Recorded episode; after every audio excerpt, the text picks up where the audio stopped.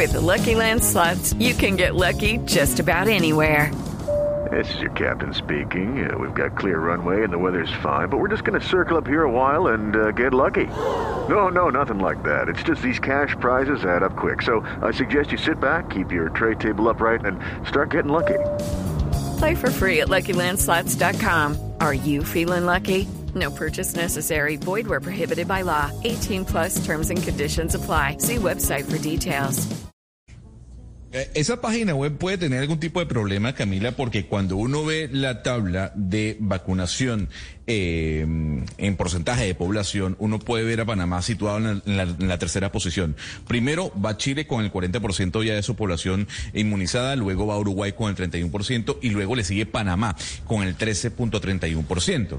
Entonces vamos viendo poco a poco. eh, una noticia importante para el país fue la decisión del Ministerio de Salud de abrir la posibilidad de que cualquier persona que quisiera vacunarse con dosis de AstraZeneca lo hiciera abrieron una plataforma en la web en donde uno se registraba de- manera muy sencilla. Habían 36 mil dosis, eh, dosis, Camila, y tan solo en tres horas los cupos se llenaron. Hoy el vicepresidente Carrizo de Panamá fue el primero en inocularse la vacuna AstraZeneca para así mm, quitar un poco el miedo que tiene la gente. Va poco a poco. Hace dos días llegaron otros, un nuevo lote de vacunas de Pfizer y yo creo que es interesante saber qué es lo que está haciendo Panamá, más allá del tamaño del país, más allá del tamaño de su población, saber qué, en qué está funcionando su plan de vacunación. Y por eso tengo en línea al doctor Eduardo Ortega Barría. Él es secretario nacional de Ciencia y Tecnología y además es el asesor principal del plan de vacunación en Panamá. Doctor Ortega, gracias por acompañarnos en Blue Radio. Gracias por la invitación, un placer.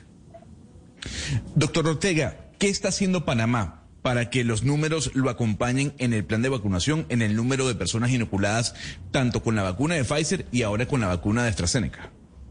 A ver, definimos los objetivos eh, principales. Había tres objetivos. El primer objetivo era proteger el sistema de salud.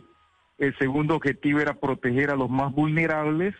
Y el tercer objetivo era impactar la pandemia. Así que iniciamos vacunando a todo el personal de salud, enfermeras, técnicos, médicos, eh, las personas que limpian los hospitales, los que dan de comer en los hospitales y logramos cubrir a cerca del 97% de ese personal que trabaja en salud. Después decidimos vacunar a los más eh, susceptibles, comenzamos vacunando, en lugar de comenzar con 90, 80, 70, decidimos vacunar a todos los mayores de 60 años de edad eh, y eh, comenzamos haciéndolo por una manera que llamamos nosotros circuitos. El circuito es una denominación que está relacionada con el tema electoral. En Panamá se vota en los circuitos en las escuelas y decidimos entonces progresivamente ir por circuito en las escuelas donde las personas reconocen el lugar donde votan cada cuatro o ca- cada cinco años. Así que hemos ido progresivamente en los circuitos donde hay mayor transmisión de la enfermedad, de tal manera que estábamos abordando a aquellos que han sufrido más de eh, la pandemia. Y hemos logrado afortunadamente sobrepasar ese 13%. Hemos tenido vacunas que llegan cada semana al país, inicialmente la de Pfizer, y como bien mencionaban, nos comenzaron a llegar los lotes de vacuna de COVAX, y para poder ofrecérsela a toda la población, decidimos que la vacuna de AstraZeneca estuviera disponible en todos los lugares donde pudiéramos eh, simultáneamente en todos los hombres mayores de 30 años de edad y las mujeres mayores de 50 años de edad tuvieran o no eh, padecimientos crónicos. Creemos que esto nos permite continuar por circuito con la vacuna de Pfizer y entonces complementar con la vacuna de AstraZeneca en todas aquellas personas que se quieran vacunar en esos grupos que mencioné. Así que pensamos que esta manera es la manera más estratégica Claro. de poder avanzar en el, en el programa. Hay un tema importante, doctor Ortega, que tiene que ver con el Internet. Cómo las plataformas utilizadas por el Ministerio de Salud han ayudado a la inscripción de quienes quieran vacunarse de manera rápida.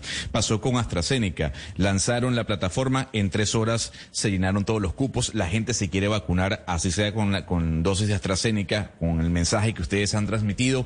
¿Cómo ha sido la utilización del Internet, de, de esa plataforma que el Ministerio de Salud ha propuesto eh, y ha subido a la, a la red para que las personas puedan obtener esa vacuna?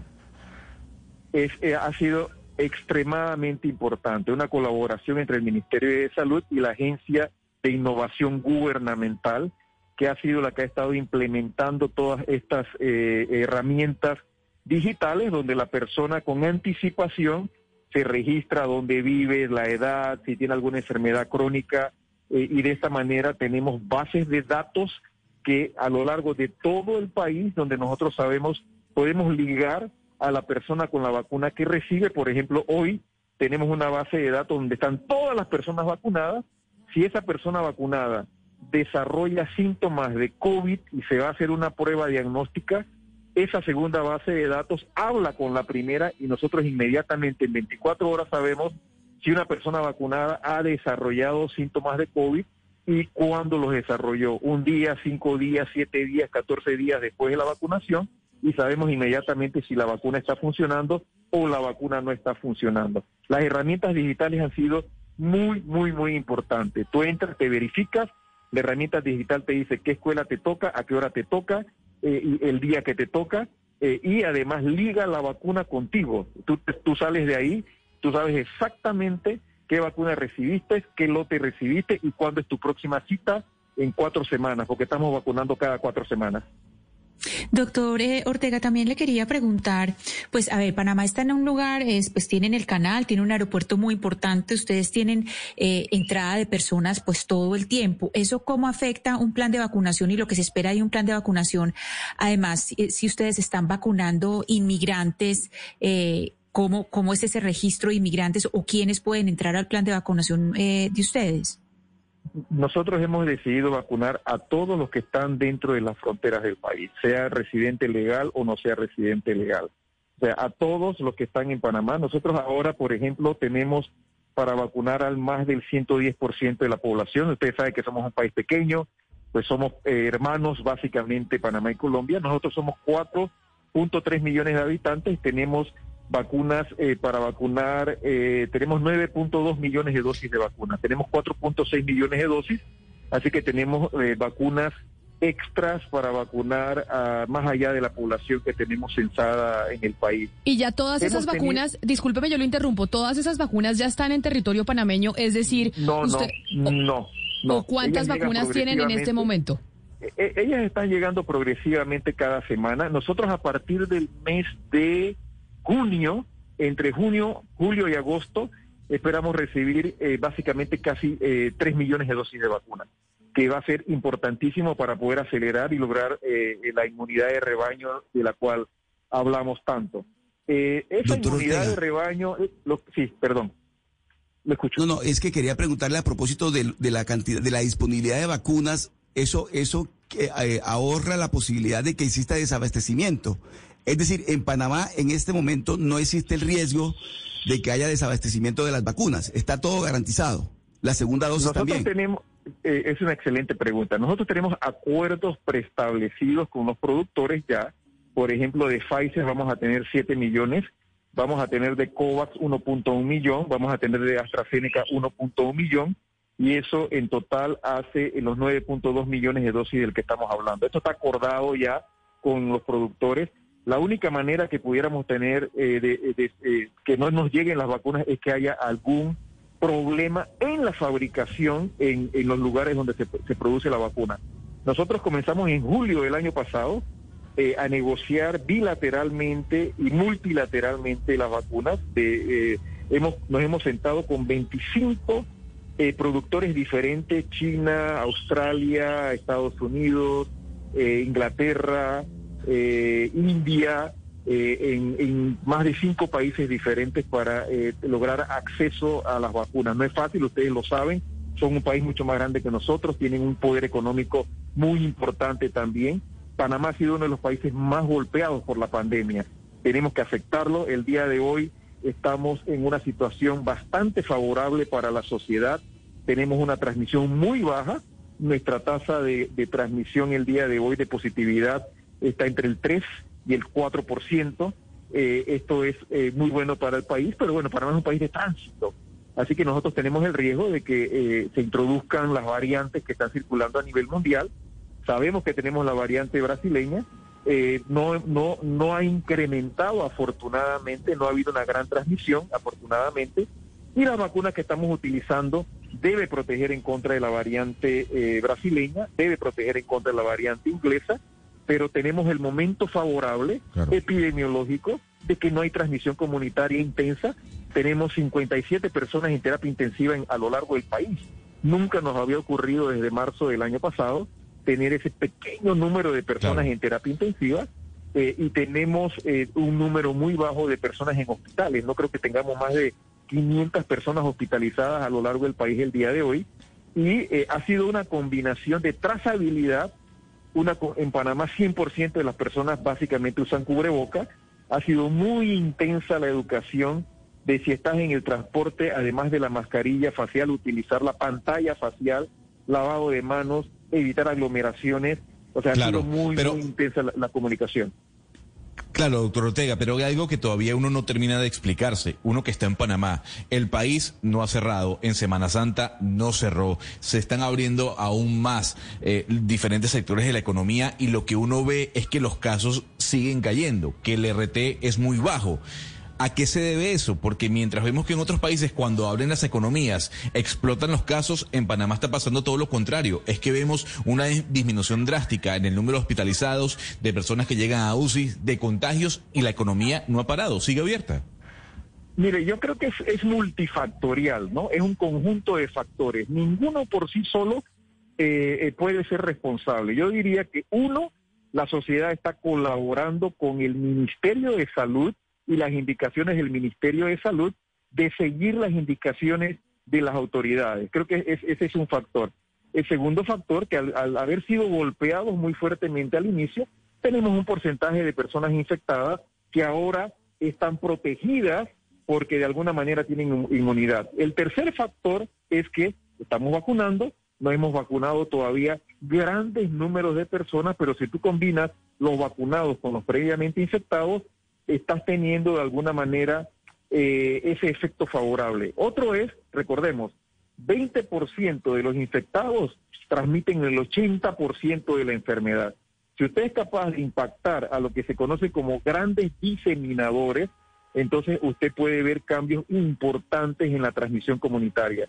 Creo que la trazabilidad ha sido muy intensa. Panamá es el segundo o tercer país de, de las Américas en, en, la, en hacer diagnóstico molecular. Después de Estados Unidos y Chile, Panamá ha realizado un número importantísimo de pruebas de, de, diagnóstico utilizando antígeno y PCR que nos permite a nosotros identificar al infectado, identificar a los contactos, aislar, aislar a los contactos y de esa manera se interrumpe la cadena de transmisión. Creo que es una combinación de ese diagnóstico y trazabilidad con la respuesta de la sociedad de seguir las indicaciones del Ministerio de Salud. Pero mire, secretario Ortega, volviendo un poco al plan de vacunación, ustedes eh, abrieron la posibilidad de que cualquier persona se vacunara con la dosis de AstraZeneca. Sin embargo, hicieron la recomendación de que fuera para hombres mayores de 30 y mujeres mayores de 50. ¿Qué pasa si una mujer menor de 50 años quiere recibir la dosis de AstraZeneca? ¿Podría hacerlo o ustedes simplemente recomiendan que no lo haga? El día de hoy no, y la razón es que cuando uno evalúa los datos que vienen de Europa, del Reino Unido y ahora con la vacuna de Johnson Johnson en Estados Unidos, uno encuentra que la mayoría de esos mínimos efectos secundarios, porque son muy pequeños, son cuatro eventos por millón de personas vacunadas en términos del de, de, efecto secundario y de muerte es punto siete por millón de personas vacunadas. Nosotros le hemos comunicado a la sociedad panameña que el beneficio de la vacuna es superior por ejemplo, en Panamá, la posibilidad de que te mueras por COVID es 1.400 por millón. La posibilidad de que te mueras por la vacuna es 0.7 por millón. Comunicándole eso a las personas, las personas toman la decisión de que es mejor vacunarse que no vacunarse y por eso el día de hoy, siguiendo la recomendación europea, eh, en muchos países de Europa, decidimos restringirla porque sabemos que las mujeres son las que más frecuentemente se afectan. Recuerde que el embarazo, por ejemplo, incrementa hasta tres veces el riesgo de, tromboembolismo. Por la persona que fuma también incrementa significativamente. La mujer que toma anticonceptivos tiene una frecuencia más alta de fenómenos tromboembólicos. Por eso es que hemos decidido limitarlo por el, por el momento a mujeres mayores de 50, para minimizar aún más el riesgo de que esta mujer al vacunarse pudiera tener un riesgo. Y hombres por arriba de 30 años de edad, desde los 30 años de edad. Creemos que con esta recomendación vamos a limitar aún más el posible riesgo que esta vacuna pudiera tener y pues la hemos puesto a disposición voluntaria. La persona se anota a través de un medio digital, recibe una nota de WhatsApp que le dice el día y la hora que le toca, entra un auto rápido, se vacuna en el auto rápido, espera 15 minutos y a los 15 minutos se va para su casa. Hemos garantizado también, hoy sabemos diagnosticarlo, hace un mes no lo sabíamos. Hoy tenemos tratamiento para tratar cualquier complicación de la vacuna AstraZeneca y creo que esa comunicación le da a las personas la confianza de que es una buena vacuna, que la podemos diagnosticar y que podemos tratar en caso de que haya un evento secundario. Pero entonces ustedes tienen planteado ya la última pregunta, que ustedes vuelven en Panamá a la normalidad, entre comillas, si así se puede decir, ¿cuándo? Ustedes dicen, mm, nosotros pasamos ya nuestro, acabamos nuestro proceso de vacunación y logramos volver a la normalidad, ¿cuándo? Mire, a ver, yo creo que nosotros todavía tenemos el riesgo de entrar en una tercera ola. Tenemos que estar, no podemos ser complacientes, no podemos pensar que hemos vencido a la pandemia. Ese es un, un error comunicarlo aún las personas vacunadas tienen que protegerse, porque si nosotros comenzamos a dejar de usar el cubreboca, vamos a comenzar la transmisión comunitaria. Yo creo que nosotros todavía estamos en riesgo de que esto ocurra, tenemos que no podemos bajar la guardia, tenemos que seguir igual. Para nosotros no vamos a salir de la pandemia, vamos la economía se está reactivando poco a poco, estamos progresando positivamente, estamos siendo muy cautelosos, eh, pero pero hacia adelante, no estamos yendo hacia atrás pero alerta, en el momento que detectemos que incremente el RT o que incremente el porcentaje de pruebas positivas, vamos a tener que pausar. Hemos abierto las escuelas, por ejemplo, eso va a ser una gran prueba. Nosotros vamos a comenzar en dos semanas a la semipresencialidad en las escuelas. Las familias van a decidir eh, eh, si ellos están de acuerdo en que regresen y esta apertura de la escuela va a ser asimétrica ¿Eso qué significa? Solo vamos a abrir en lugares donde no haya transmisión comunitaria, va a ser voluntaria, va a ser progresiva y va a ser basado en datos científicos. Si incrementa la transmisión o incrementa el RT, vamos a echar para atrás. Yo no creo que podemos hablar de que hemos vencido a la pandemia, eso no es cierto. Estamos progresando, estamos en un buen momento, nos da tiempo para incrementar la vacunación, es lo que estamos haciendo, estamos comprando tiempo, porque en la medida que sigamos igual, vacunamos a más personas, una persona vacunada es una persona salvada. Entonces, creo que estamos en un buen momento, pero no hemos vencido a la pandemia, tenemos todavía riesgo de entrar en una tercera ola, tenemos que seguir alerta y no bajar la guardia y no ser, no creer que, eh, que estamos del otro lado del río. Estamos viendo la luz al final del túnel, estamos en el medio del túnel no hemos salido del túnel todavía. Pues es Eduardo Ortega Barría, secretario nacional de Ciencia y Tecnología de Panamá, uno de los países en América, Latina que lo está haciendo bastante bien en términos eh, de vacunación. Señor Ortega Barría, mil gracias por atendernos. Gracias, un placer. Step into the world of power, loyalty and luck. I'm gonna make him an offer he can't refuse. With family, cannolis and spins mean everything. Now, you wanna get mixed up in the family business. Introducing The Godfather at Choppacasino.com. Test your luck in the shadowy world of The Godfather slot. Someday, I will call upon you to do a service for me. Play The Godfather now at Choppacasino.com. Welcome to the family. No purchase necessary. VGW Group. Void where prohibited by law. 18 plus. Terms and conditions apply.